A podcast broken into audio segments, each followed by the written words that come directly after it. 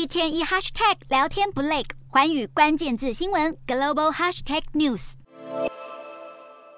美国商务部上调第一季 GDP 年增率到两趴，高于市场预期的一点三趴。虽然缓解了经济衰退的担忧，但却引发联准会进一步升息的可能性。市场方面，美国二十三家大型银行全部通过压力测试后，金融股劲扬。不过，科技股却受到美光重挫拖累，陷入低迷。美股四大指数多数收红，道琼指数大涨两百六十九点七六点，收三万四千一百二十二点四二点；纳斯达克微跌零点四二点，收一万三千五百九十一点三三点。标普五百上扬十九点五八点，收四千三百九十六点四四点。非半指数小涨四点六九点，收三千六百一十四点一八点。欧洲股市方面，投资人评估美国经济数据表现强劲，但联准会再度示警，将进一步升息抑制通膨。欧洲三大股市涨跌互见，英国股市下跌二十八点八零点，收七千四百七十一点六九点。德国股市微跌二点二八点，收一万五千九百四十六点七二点。法国股市上涨二十六点四一点，收七千三百一十二点七三点以上。就是今天的欧美股动态。